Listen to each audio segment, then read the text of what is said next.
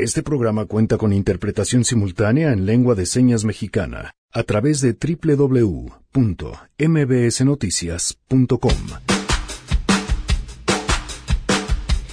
¿Cómo pinta el panorama de Trump rumbo a sus próximas elecciones? ¿Qué papel ha jugado México en esta relación enfermiza del país vecino? Hoy nuestro martes Chairo se convierte en martes Gabacho. Ramón Morales nos platicará sobre estos temas. Acompáñenos a platicar acerca de las implicaciones de la campaña en la reelección de Donald Trump en la política exterior mexicana, la renuncia de Marcelo Ebrard y la propuesta de aumentar el número de ministros de la Suprema Corte de Justicia de la Nación. Acompáñenos. Guille Gómora nos pondrá en contexto sobre uno de los terribles problemas de este país, los desaparecidos. ¿Qué tal, Pan? Buenos días a ti y a nuestro auditorio. Los desaparecidos en México suman más de 40 mil personas. Son historias de dolor y de terror, trastocan la convivencia social y debilitan el Estado de Derecho. Hablaremos de este laberinto, de este negro laberinto, más adelante.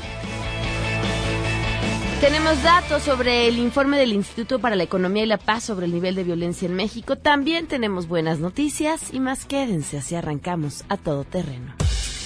MBS Radio presenta A Todo Terreno con Pamela Cerdeira.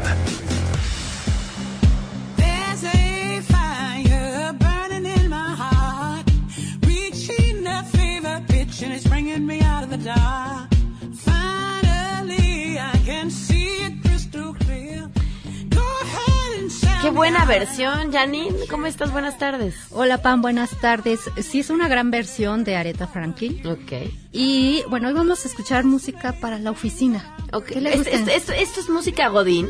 Podría ser, no es una propuesta. Pues depende en qué trabajes, no sé. bueno, que nos propongan qué, qué escucharían en la oficina. ok, pero que nos digan también en qué trabajan. Anda, ¿Va? me late. Me parece muy bien. Gracias, Janine. Gracias. Arroba Janine MB. Gracias. También lo pueden decir a través del 5166-1025. Nos pueden mandar un mensaje de WhatsApp al 55 33 32 95 85. A todoterreno arroba mbc.com, el correo electrónico o en Twitter, Facebook e Instagram, en donde me encuentran como Pam Cerdeira. Miguel González hoy en la interpretación de lengua de señas. Lo pueden eh, seguir a través de www.mbsnoticias.com. Tenemos la pregunta del día, por supuesto, es qué medidas creen que deban implementarse ante quienes venden y compran facturas falsas. Eh, esto porque pues tiene que ver con información que les vamos a platicar. Por cierto, para participar en la pregunta del día, lo que tienen que hacer es mandarnos un mensaje al WhatsApp al 55 33 32 95 85 y decirnos eh, que quieren ser parte de la lista de difusión. Así todas las mañanas les mandamos la pregunta del día junto con la información que vamos a tener en el programa y así podrán escuchar su respuesta a lo largo del programa. Y les decía, justamente tiene que ver con la información de este día porque se aprobaron reformas para endurecer las sanciones a quienes eh, utilicen y expidan estas facturas falsas que se ha convertido en una práctica común, híjole, en, en, en todos los ámbitos, ¿eh? el empresarial, el político y prácticamente a todos los niveles. Un negocio, además, que han enriquecido a muchísimas personas y que creo que habla seriamente sobre la cultura de legalidad que nos falta ejercer en este país a todas las personas, porque hablamos de corrupción y generalmente volteamos a ver al gobierno, pero poca atención ponemos a lo que hacemos desde el ámbito de la ciudadanía en nuestro quehacer diario. Y, y bueno, pues justamente esa es la información que nos tiene Angélica Melín esta tarde. Te escuchamos, Angélica. Muy buenas tardes. Hola Pamela, con el gusto de saludarte y también de saludar al auditorio. Así es, la Cámara de Diputados aprobó ayer una norma relevante que va al Ejecutivo Federal. Esto quiere decir que va a entrar en vigor muy pronto y entonces la gente tiene que estar muy atenta. Se aprobó por unanimidad, ningún voto en contra, ninguna abstención, 417 votos a favor hubo aquí en San Lázaro para aprobar reformas al Código Fiscal de la Federación. Esto con el fin de endurecer las sanciones a quienes expidan o enajenen facturas falsas. Los legisladores federales recalcaron que también hay sanciones, Pamela, para quienes compren estas facturas y las entreguen con el fin de evadir impuestos. Al presentar el proyecto correspondiente correspondiente a una eh,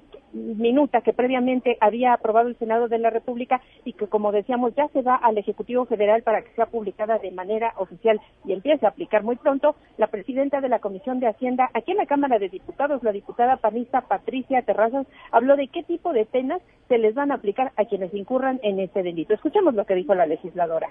se adicione el artículo 113 bis al Código Fiscal de la Federación para establecer que se impondrá sanción de tres a seis años a quien expida o enajene comprobantes fiscales que amparen operaciones inexistentes, falsas o actos jurídicos simulados.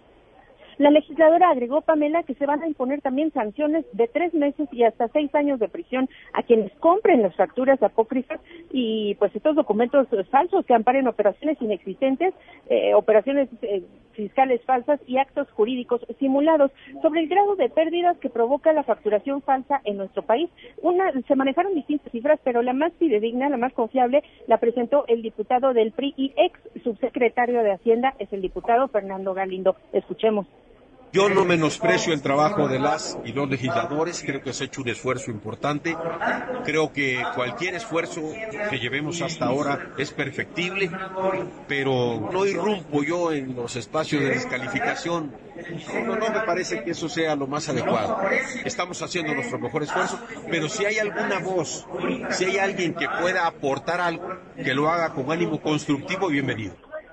Ahí hubo un error con el audio, Pamela. Escuchábamos al líder parlamentario del PRI aquí en la Cámara, al diputado René Juárez, hablando de un tema totalmente distinto. Lo que decía el diputado Fernando Galindo es que las pérdidas estimadas cada año por la facturación falsa en nuestro país rondan los 750 mil millones de pesos. Esto es una millonada de dinero y también se estima por parte de las autoridades hacendarias y económicas del país que existen en el país cerca de 8 mil, entre 8 mil y 10 mil empresas eh, que se dedicarían a facturar en falso, a emitir facturas falsas y estas serían las que, bueno, pues estarían ya siendo castigadas severamente conforme a esta ley que se aprobó ayer en la Cámara de Diputados. Los eh, legisladores señalaron que con las medidas aprobadas habrá más vigilancia sobre la recaudación y el cumplimiento de las obligaciones fiscales. También se espera tener mayor control sobre la actividad de los contribuyentes y actuar para frenar estas pérdidas multimillonarias que este eh, ilícito en cuestión genera. El subsecretario eh, de eh, la Secretaría de Hacienda, Arturo Herrera, que estuvo de visita ayer aquí en San Lázaro, Pamela, bueno, pues también habló del tema mm, de la evasión fiscal y también de los recursos que necesita el país cuando se abren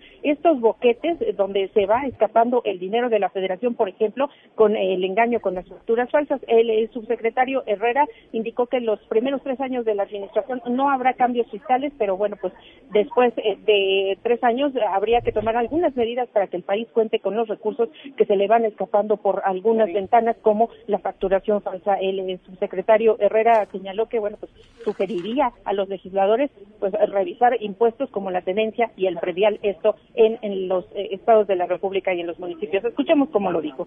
Tendría que ser, y eso te estará literalmente en las manos de ustedes, tendría que ser reinstalar un impuesto que había sido, era extraordinariamente impopular, era un impuesto extraordinariamente bueno, era fácil de cobrar, era progresivo, un auto que cobra, que cuesta más, eh, eh, eh, pagaba más y además tiene componentes medioambientales, es decir, se, se disuadía el uso de un bien que creaba contaminación. Aunque el subsecretario Herrera sugirió a los diputados federales analizar este tema pues, para generarle recursos que le faltan al país, esta mañana hay que recordarle, el presidente de la República dijo, no, la tenencia no va. Pamela, parte de lo que se generó ayer aquí en San Lázaro. Bueno, pues muy interesante. Muchísimas gracias. Hasta luego. Hasta luego. Ahí Angélica y Melín con toda la información sobre el asunto de las, las facturas falsas. ¿Y saben qué? Tenemos buenas noticias. Le agradezco enormemente a nuestra invitada que nos acompaña esta tarde, la doctora Brenda Valderrama Blanco. Ella es investigadora del Instituto de Biotecnología de la UNAM y presidenta de la Academia de Ciencias de Morelos. Bienvenida, gracias por acompañarnos. Muy buenas tardes, Pamela. Gracias a ustedes por recibirnos. Vamos a tener que ir eh, despacito y con peras y manzanas para explicar y que podamos entender la magnitud de la buena noticia que nos vienes a compartir que tiene que ver con el primer acelerador de partículas en México que se encontrará en Hidalgo. Cuéntanos. Claro que sí. Mira, eh, desde hace muchos años en el ámbito científico eh, se sabe con mucha certeza que cuando un país puede desarrollar su propia tecnología, se vuelve no solamente más competitivo para la investigación científica, pero también más competitivo en la innovación, Claro. en cómo transferir esa, ese conocimiento a la industria y con eso desarrollar con una, una nueva forma de economía que se llama la economía del conocimiento. Para que esto ocurra, pues se tienen que generar las herramientas apropiadas. Y desde hace, te digo, muchos años, un, un buen grupo de la comunidad científica ha estado luchando porque se construya en México un sincrotrón. Un sincrotrón es un acelerador de partículas, como bien dices, pero su producto es generar luz, es un generador de luz. Y esa luz se puede utilizar para hacer experimentos y también se puede utilizar para desarrollar una serie de productos. Te voy a pausar aquí. ¿Qué es o cómo funciona un acelerador de partículas? ¿Y por qué era tan complicado tener uno en nuestro país? ¿Y cuántos hay en el mundo? Mira, en el mundo hay, hay cerca de 60 sincrotrones. Hay países que pueden tener hasta 6, 8 sincrotrones porque además tienen sus diferentes grados de especialización. Un acelerador de partículas, en este caso particular un sincrotrón, lo que hace es que utiliza electricidad. La electricidad pues son electrones y los acelera hasta que digamos que se sobrecalientan y empiezan a emitir luz. Okay. Y esa luz de sincrotrón, que es una luz que es millones de veces más poderosa que la luz del sol, más intensa, se utiliza para muchos tipos de experimentos que puedan utilizar con luz. Hay, eh, por ejemplo, nos permite ver la materia hasta nivel atómico, nos, per- nos permite ver fenómenos a velocidades infinitamente más rápidas de las que pudiéramos detectar con cualquier cámara, etcétera. Entonces, la luz de sincrotrón en realidad es una herramienta que nos sirve para analizar prácticamente lo que sea, nos sirve para desarrollar medicinas, para desarrollar fármacos, para hacer imagenología, nuevas formas de resonancia magnética nuclear, nuevas formas de tomografía, nos sirve para analizar el patrimonio cultural, para hacer muestras mineras, para hacer muestras de petróleo. Prácticamente cualquier solución puede eh, eh, generarse a partir de un ciclotrón, porque es una herramienta. Y esa herramienta pues dependerá de la pregunta que tú tengas y que le quieras hacer. Por eso sirve también tanto para los científicos como para los industriales. Los industriales tienen preguntas que resolver de sus productos, de sus procesos. Y tener un sincrotrón en México nos permitiría pues no solamente eh, hacernos las preguntas que a nosotros nos interesan, sino que además lo podríamos hacer aquí en casa. ¿Cómo es? Es un, imagínense que es como una maquinaria de un reloj del tamaño de un estadio. Wow. Sí, de un estadio de fútbol. Es un mecanismo extremadamente complejo. Es un mecanismo ah, eh, que involucra a cientos de personas que estén diseñando, construyendo y operándolo. Y lo más importante, yo creo que es un subproducto muy interesante de esto, es que el esfuerzo tecnológico de construir un sincrotrón es como si pusiéramos un hombre en la luna. Todo el aprendizaje que se generaría para los mexicanos de construir un sincrotrón nos eh, permitiría entrar a otros proyectos de mayor envergadura, de mayor complejidad, experiencia que por supuesto no tenemos ahora en el país y que nos permitiría, les digo, no solamente desarrollar conocimiento científico, desarrollar nueva tecnología, hacer innovación, pero además nos habilitaría desde como constructores de maquinaria de alta precisión. ¿Va a estar en Hidalgo en qué parte? Eh, está, en el, está en el estado de Hidalgo, todavía no hay una definición porque tienen que pasar las diferentes opciones de predios por una, un estudio de viabilidad. Lo que sí te puedo decir es que donde quiera que se instale un ciclotrón va a detonar la economía local. Okay. Se, este proyecto eh, es de alrededor de 20 mil millones de pesos y se sabe, porque hay estudios ya de otros sincrotrones, que el Estado que lo promueva va a recibir hasta tres veces más ese recurso por inversiones adicionales. Porque un sincrotrón es un gran imán de desarrollo. Ah, una vez que se instala, a su alrededor se empiezan a instalar otros centros de investigación, otras empresas, otros laboratorios públicos y privados, se genera economía, atrae divisas. Es una herramienta de desarrollo. México debiera tener cuatro sincrotrones por el tamaño de su población Ok. eh, para satisfacer su demanda interna. Este es el primero, está ah, listo para operar en aproximadamente seis años, pero esperamos que haya más. Debería Ok. haber al menos cuatro en el territorio nacional. ¿La inversión para este sincrotrón es pública? La inversión en esta primera etapa es del gobierno de Hidalgo, que ha puesto ya 500 millones para la fase de planeación. Están gestionando recursos federales y en su momento también puede ser inversión privada. Hay todo un modelo de negocio alrededor del sincrotrón que permite que haya inversión privada y que sea de buena rentabilidad. ¿Cuántas personas trabajan en una vez que esté operando? ¿Cuántas personas están trabajando ahí? Mira, el staff básico, digamos, el- la operación la tiene alrededor de 150 personas. Pero puede recibir hasta 304 personas, tr- eh, 400 personas diario que vayan a hacer experimentos. Y cada una de esas personas va a traer eh, no solo conocimientos, Claro. sino también recursos a la localidad. ¿Cómo podemos explicarle al público los usos eh, prácticos que un desarrollo como estos tiene? O que, y claro, bueno, en ejemplos que ya tenemos hoy en nuestra vida diaria, que ya han sido gracias a esta investigación, que hoy nos hagan la vida más fácil. Mira, te voy a dar tres ejemplos muy rápidos. Un ejemplo, cuando la crisis de la influenza, el, el primer aislado del virus del H1N1 se hizo en México, pero se tuvo que llevar a Estados Unidos a analizar porque no teníamos un sincrotrón y por lo tanto todo el conocimiento para la producción de una vacuna se nos fue de las manos. Podía haberse hecho en México, pero no lo pudimos hacer porque no teníamos la herramienta. Segundo, hay un ejemplo en, en, en Australia, donde ellos tienen muchas ovejas, pocas vacas, pero muchas ovejas. Entonces la piel de oveja es muy mala para hacer calzado. Entonces utilizaron el sincrotrón para conocer a nivel molecular cuál era la diferencia entre la piel de oveja y la piel de, de vaca y pudieron modificar la piel de oveja y generar una variante que ya puede ser utilizada en calzado. Con eso, lo que antes era merma se volvió un producto de muy buena calidad y además de exportación. Y tercero, podemos analizar muestras eh, pequeñititas de material. Mm. Podemos analizar partículas, motas de polvo, por ejemplo, digamos de la, de la tumba de un faraón, tomar una mota de polvo y analizar en el sincrotrón para saber qué, qué había en el ambiente o una burbujita de aire de un glaciar para saber cómo era la, la atmósfera hace millones de años. Son, eh, les digo, es una, es una herramienta de muy alta precisión y de mucho valor que dependiendo de la pregunta que te hagas, dependiendo de la función que tienen. Pero déjame decirles que a veces ni siquiera sabemos las preguntas porque decimos, no, ni para qué lo intento si no tengo cómo resolverlo. En cuanto estén un sincrotrón, no tienen la cantidad de preguntas que se nos van a ocurrir. Claro. Ahora, hay eh, en el lugar en el que se ponga, por, es, funciona a través de energía, ¿no? Supongo todo el, eh, los requerimientos energéticos o si tiene algunas consecuencias eh, contaminantes. Perdón si estoy haciendo alguna pregunta que sea una burrada, pero ¿qué requiere y qué implica para el medio ambiente el lugar en donde se establece? Mira, lo único que requiere es electricidad. Ajá. Requiere, eh, obviamente, una línea de, de electricidad que sea de muy buena calidad, tiene que ser muy constante y pues habrá que invertir en eso, por supuesto. Eh, y necesita agua para enfriamiento porque, obviamente, con la electricidad se genera calor y requiere refrigerarse.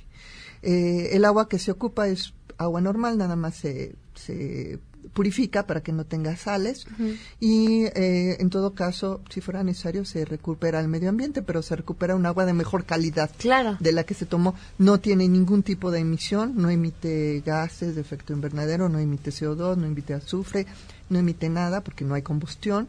Y la otra cosa es que no genera radiación. La radiación que produce radiación de luz. Tendríamos, si hubiera una fuga, digamos, habría luz, Luz. como una fuga que eso no daña. ¿Por qué nos habíamos tardado tanto? Mira, yo creo que hay dos elementos por los cuales no se había consolidado. Lo primero es que nuestra política pública en ciencia siempre ha sido democrática, siempre ha buscado generar al máximo posible de beneficiarios y entonces se pulveriza la inversión.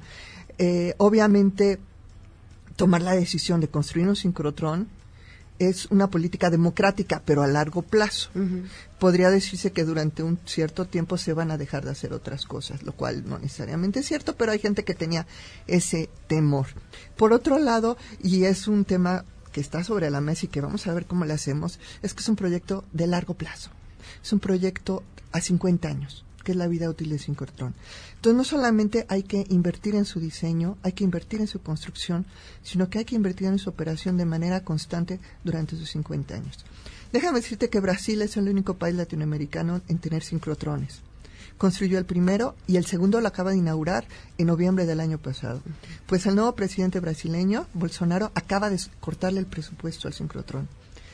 Eso, por supuesto, es el tipo de riesgos que puede tener este proyecto. Por eso es muy, muy importante y por eso estamos en los medios de comunicación, para que la sociedad sepa que es una herramienta para beneficio de la sociedad. Pero podría ser, o sea, es una por lo que me platicas, es una herramienta económicamente rentable para prácticamente todas las industrias. O sea, todos tendrían por qué tener interés y este proyecto podría funcionar, eh, podría autofinanciarse eh, una vez arrancado o no.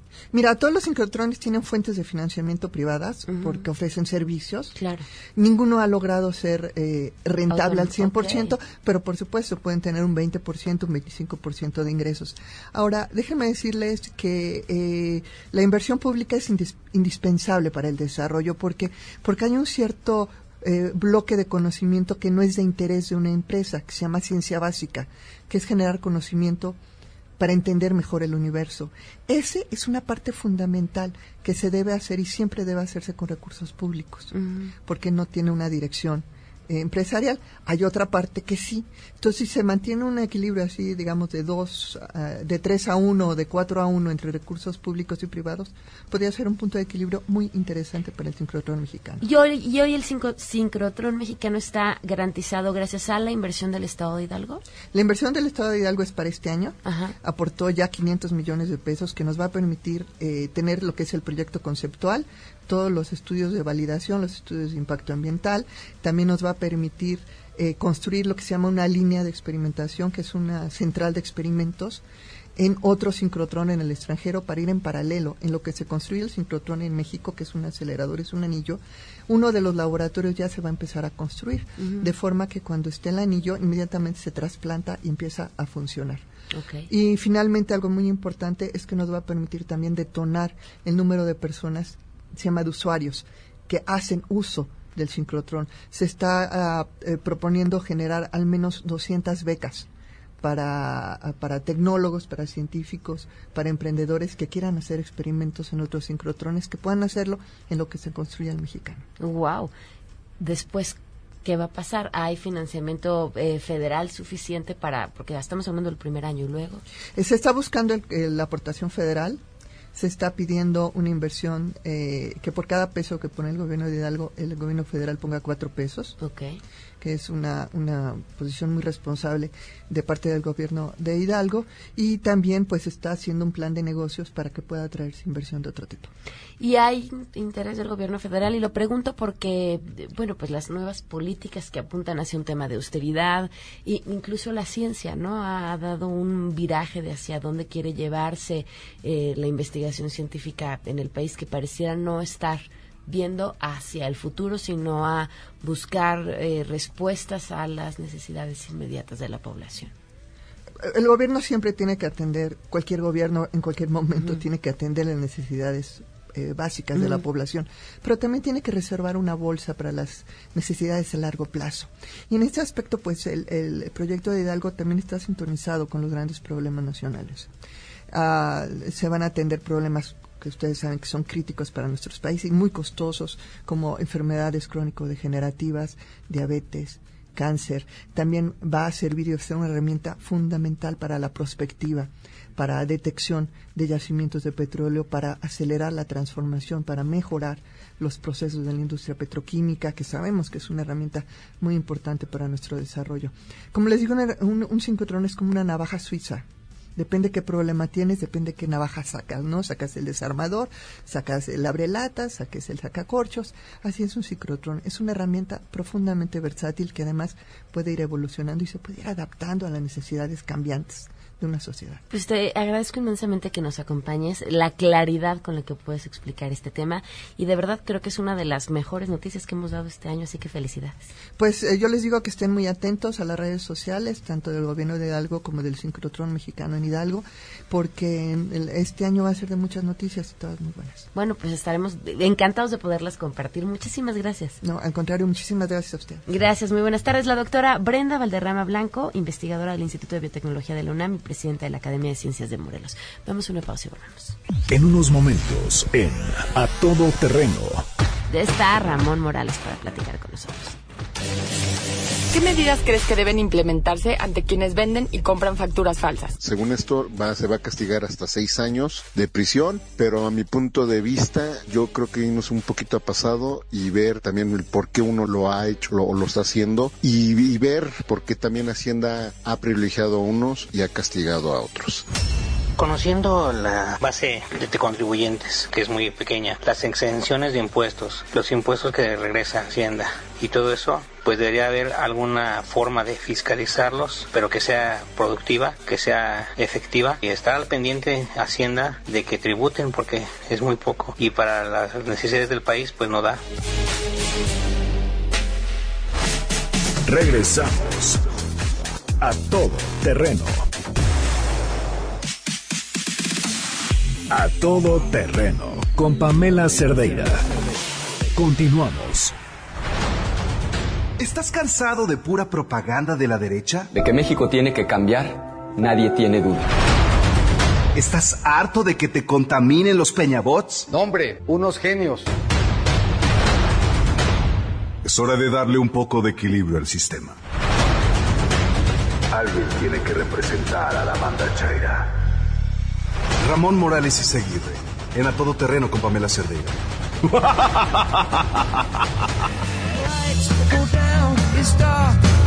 Ramón Morales, ya les dije que les cambiamos el martes Chairo por martes Gabacho, porque así va el día de hoy. ¿Cómo estás? ¿Cómo estás, Pamela? Gracias por la invitación. Un saludo a toda la banda. ¿Cómo están? El día de hoy vamos a hablar de dos temas muy, muy recientes sobre el panorama político de México y México en el mundo. Y vamos a empezar un poco con temas que vienen del mundo para, para adentro, que es la situación migratoria con Estados Unidos. Y el primer punto es eh, mostrarles un video de una cosa que acaba de, bueno, mostrarles un audio, perdón, de una cosa que acaba de declarar Donald Trump ahorita sobre la separación de familias de migrantes en la frontera. Vamos a escuchar las declaraciones de Donald Trump hace unos minutos.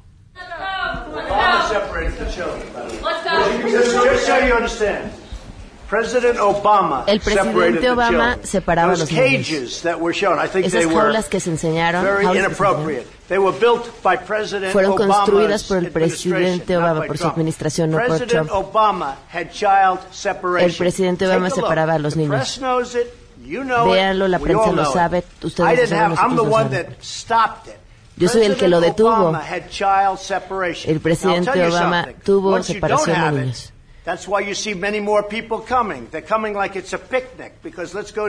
Ahora viene más gente, vienen como si fuera un picnic, creen que van a Disneylandia. El presidente Obama separaba a los niños, él tenía separación de niños, yo fui quien lo cambió.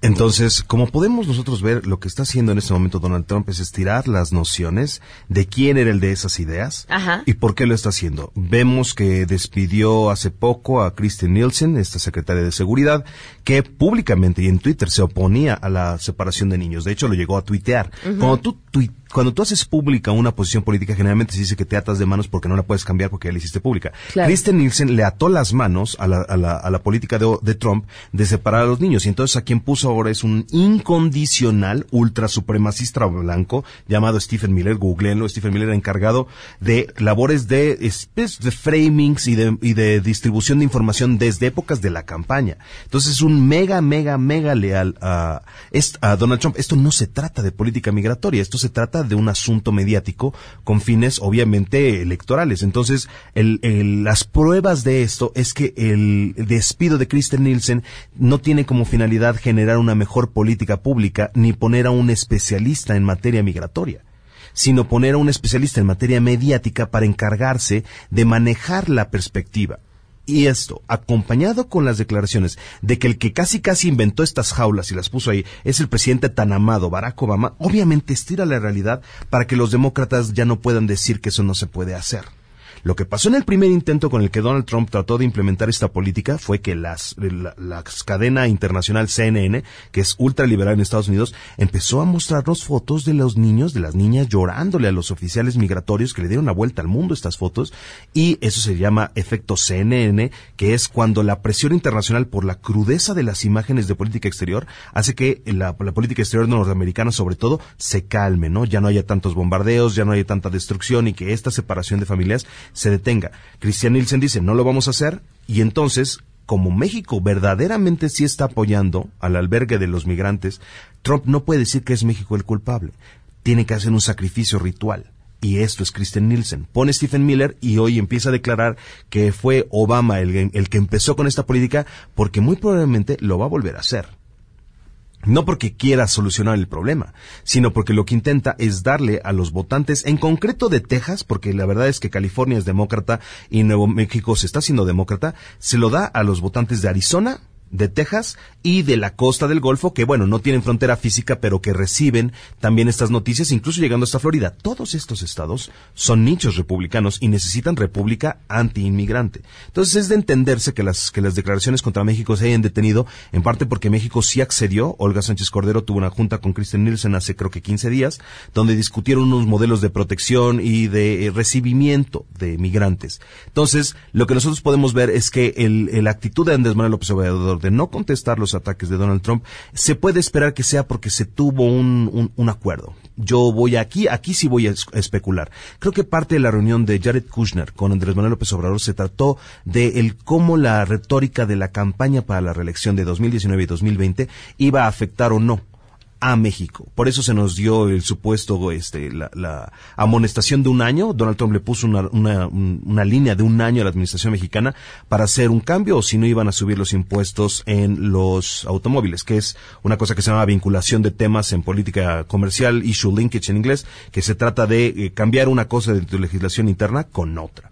Y en el escenario mexicano, ¿qué es lo que está viviendo México? Ahorita una propuesta que acaba de impulsar o que declaró el, el líder del Senado, del Morena en el Senado, eh, Ricardo Monreal, para aumentar el número de ministros de la Suprema Corte de Justicia después de una junta que tuvo Andrés Manuel López Obrador con Saldívar pocos días antes, en el que también se ataron de manos, poniendo una foto siendo gr- grandes amigos, dándose la mano y diciendo que hay una relación hermosa y de cordialidad.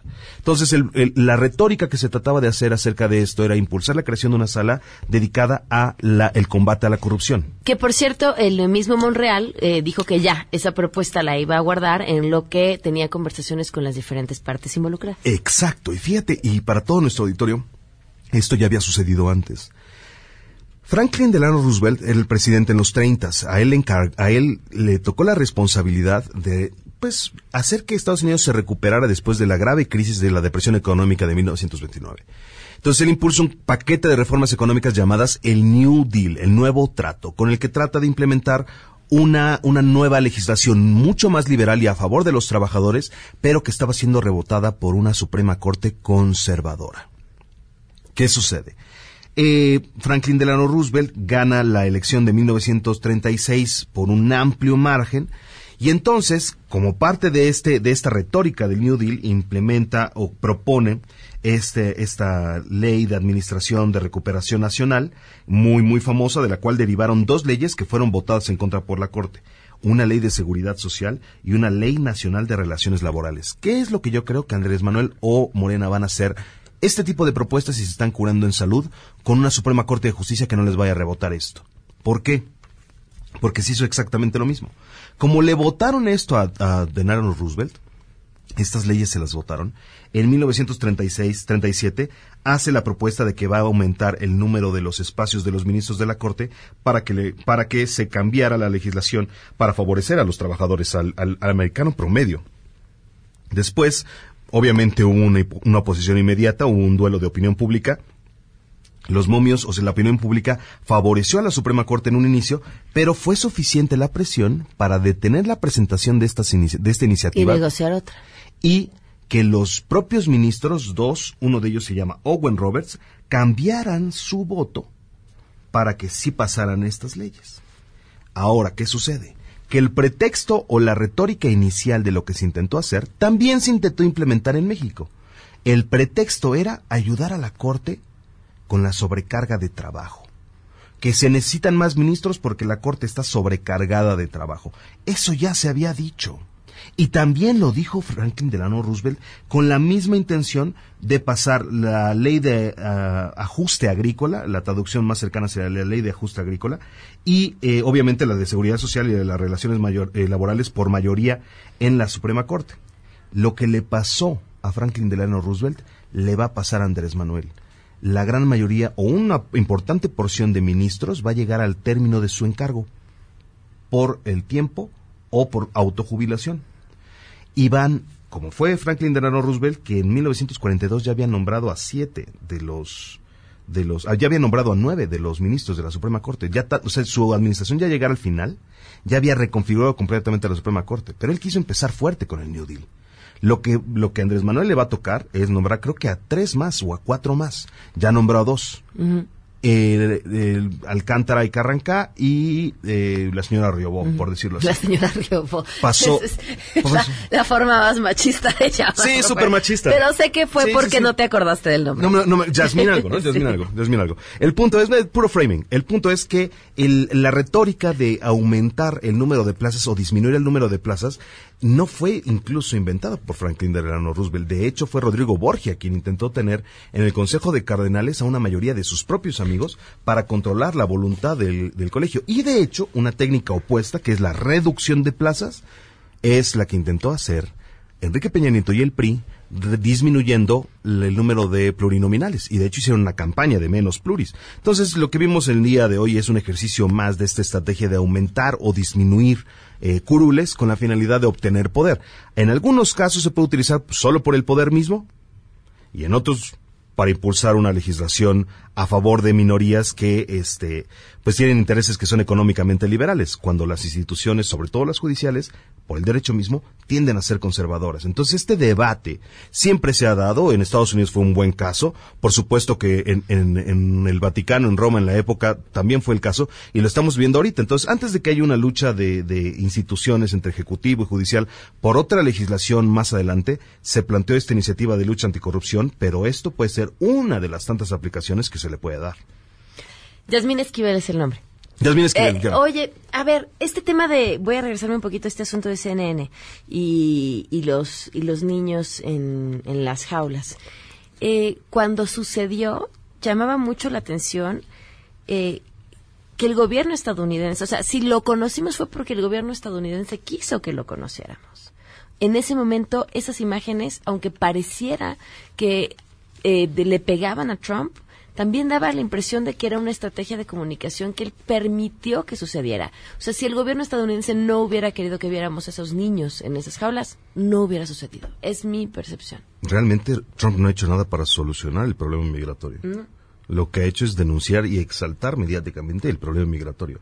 Mostrar más niños es solamente darle más brasas a un mercado electoral lleno de white neck, rednecks, white trashes, ultra, ultras, que le van a apoyar lo que sea mientras vean a mexicanos sufriendo. Esto es un asunto, por supuesto, racial. A ver, y la, la misma, la caravana madre que nunca sucedió, ¿no? La, Va a la- haber más, la va a cara- haber la- más. pero la caravana Son madre. como es- Genki Damas ¿no? que Ahí viene la caravana madre. Eh, y todo son como. Hadoukens. Y nunca pasó porque no, ni siquiera juntaron a las personas. Era una estrategia de comunicación. Es totalmente cierto. Y de hecho, estas llamaradas de petate también lo estamos viendo en este en México, lo estamos viendo con vamos a subir la tenencia. ¡Ah! No, ya no vamos a subir la tenencia. ¡Ah! Entonces, esas distracciones son granadas, son, son pequeñas genkidamas, son como mini hadukens, con el que pues da el relumbrón, cambia la retórica tantito, pero en el fondo, el Fondo Monetario Internacional acaba de declarar que va a reducir sus expectativas de, de crecimiento para México a menos de los porcentajes que crecíamos en la administración de Peña Nieto. Eso es un foco rojo, eso es un foco ultra rojo para la 4T, porque tiene que dar resultados económicos y pronto, eso fue lo que prometió. Pero el punto es que mientras la reforma eh, migratoria no se dé, se seguirá utilizando a los secretarios de Relaciones Exteriores como títeres políticos, luego por eso te presentan tu renuncia, Andrés Manuel, luego eso te pasa, porque no tienes un diseño de política exterior, no hay una narrativa país. Entonces vamos jugando al, al- a ver quién nos ataca, al ping-pong internacional, etcétera, y eso por supuesto que le pega la marca a México. Ramón, es siempre un placer poderte escuchar. ¿En dónde te pueden seguir? Artes Imperiales, arroba Artes Imperiales, acabo de poner dos tweets, tres tweets con las pruebas de lo que acabo de decir, sobre todo la historia de Franklin Delano Roosevelt y el asunto de la retórica de Donald Trump, pues bueno, pueden verlo en el libro llamado White Backlash, que es eh, una historia acerca de cómo los mercados electorales pasaron de los demócratas a los republicanos y de vuelta a los republicanos y los demócratas sucesivamente por asuntos de raza combate a esclavitud, combate a los migrantes, etcétera. Ese nicho, ese mercado se mueve y con ella los blancos. Muy bien. Ramón, muchas gracias. Gracias a ti, Pamela. Vamos a una pausa y continuamos. ¿Qué medidas crees que deben implementarse ante quienes venden y compran facturas falsas? Las medidas existen. Lo que se tiene que hacer es practicarlas. Hacienda lo sabe y lo sabe muy bien. Es un fraude, es corrupción y como tal debe de castigarse se debería de reembolsar el dinero. Después de eso, tener una auditoría interna dentro de las empresas de esas personas y viendo la cantidad de dinero que hayan facturado y el número de facturas falsas que hayan utilizado, se debe dar una sanción de incluso cárcel, ya que están evadiendo impuestos y están apoyando a la corrupción del país. Regresamos a todo terreno. A todo terreno con Pamela Cerdeira. Continuamos.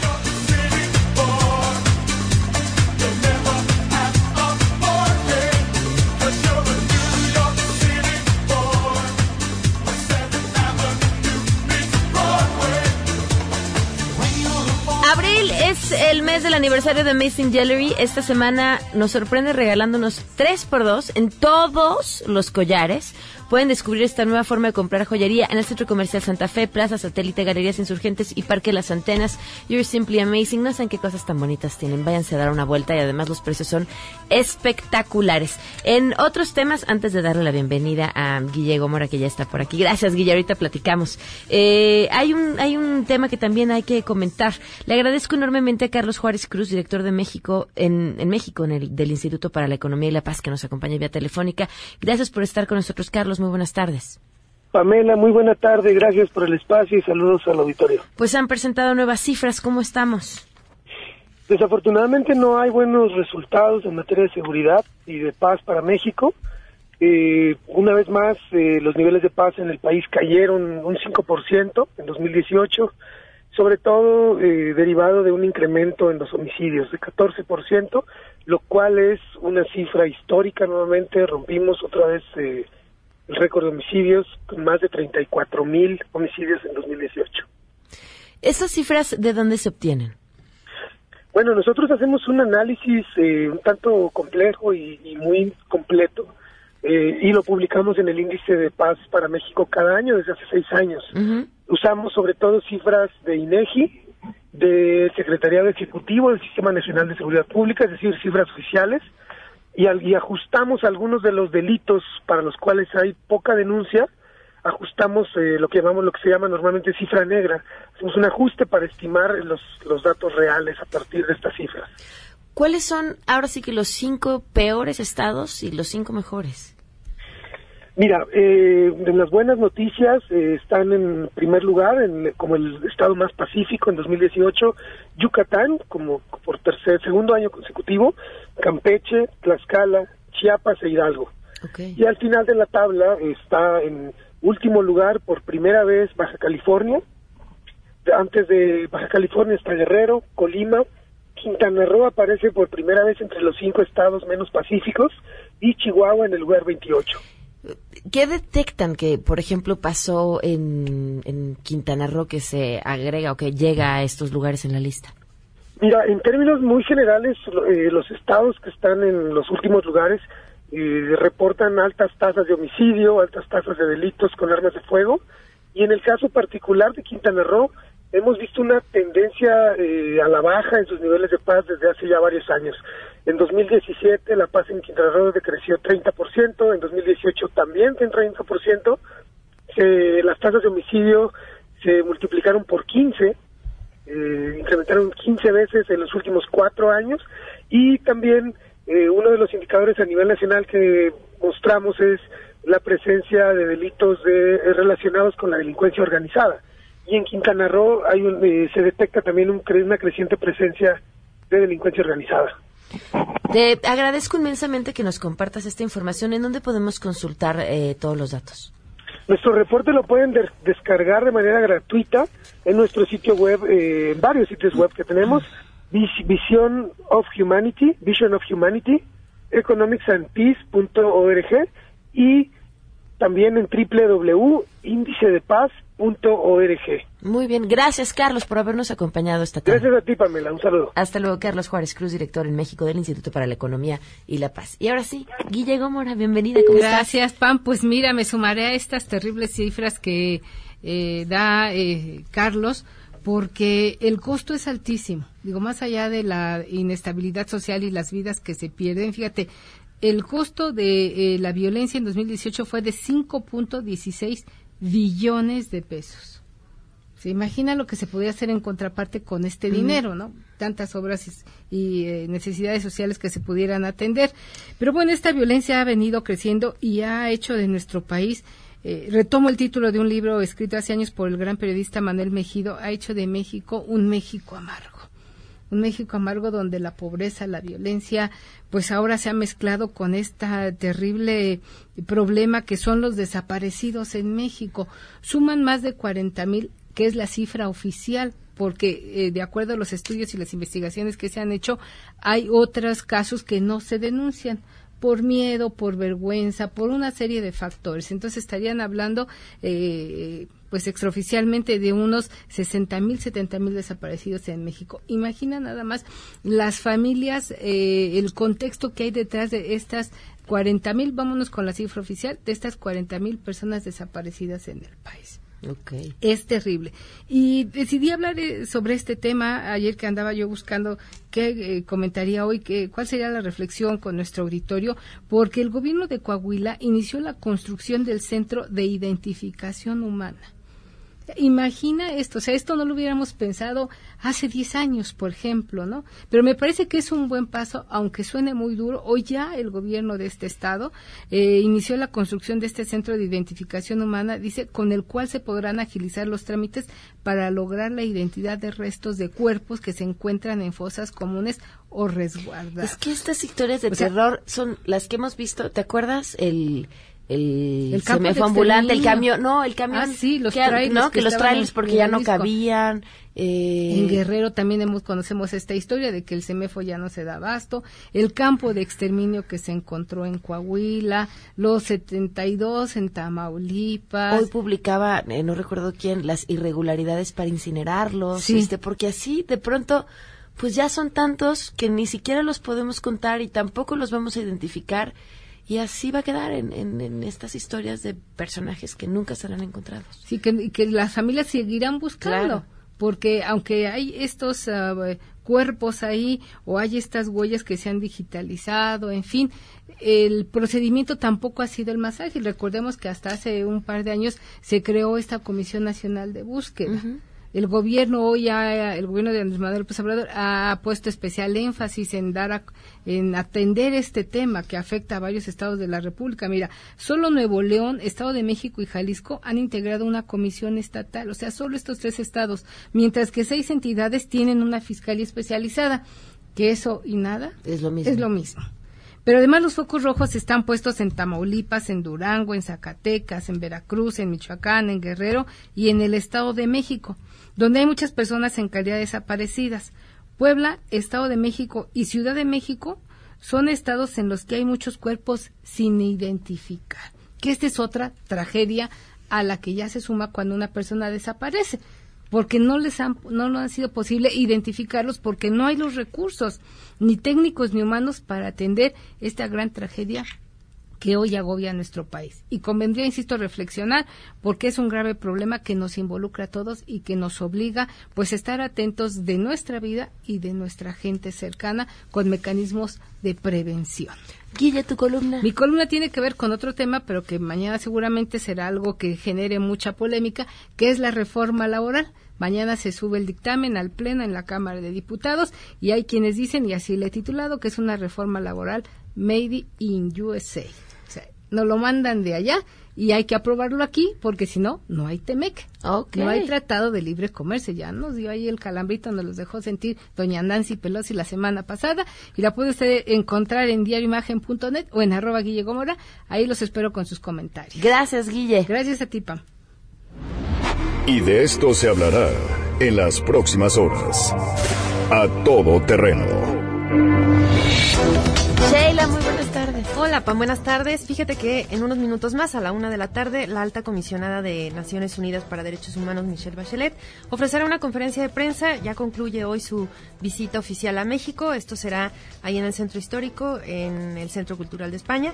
Y también en unos minutos más, eh, poquito después de la una, el senador suplente y consejero de Morena, Alejandro Rojas Díaz Durán, va a dar un mensaje a medios previo a una denuncia penal que va a presentar en la Fiscalía General de la República en contra de Miguel Barbosa, que como sabemos es el candidato de Morena, del PT y del Partido Verde al gobierno de Puebla. Él va a denunciar eh, delitos que tienen que ver con el tráfico de influencias, con enriquecimiento ilícito y operaciones con recursos de procedimiento ilícito. Muy bien. Obviamente esto va a aprender más la campaña. aprender la campaña en Puebla. ya sé. Gracias, Sheila. Nos vamos, se quedan en mesa para todos. Soy Pamela Cerdera. El viernes celebramos el aniversario. Al ratito por WhatsApp vamos a regalar dos invitaciones dobles más para que nos acompañen. Vienes a festejar el viernes, ¿no? Y a cantar con sangre azteca. Se quedan en mesa para todos. To decide that the things that I tried were in my life just to get high on.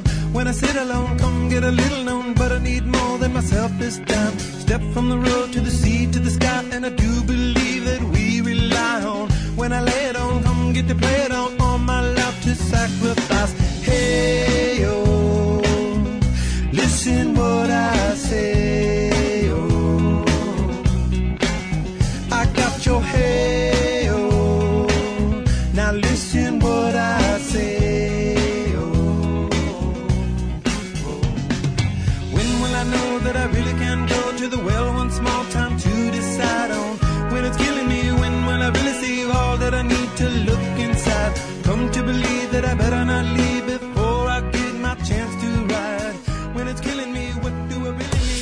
MBS Radio presentó A Todo Terreno con Pamela Cerdeira, donde la noticia eres tú.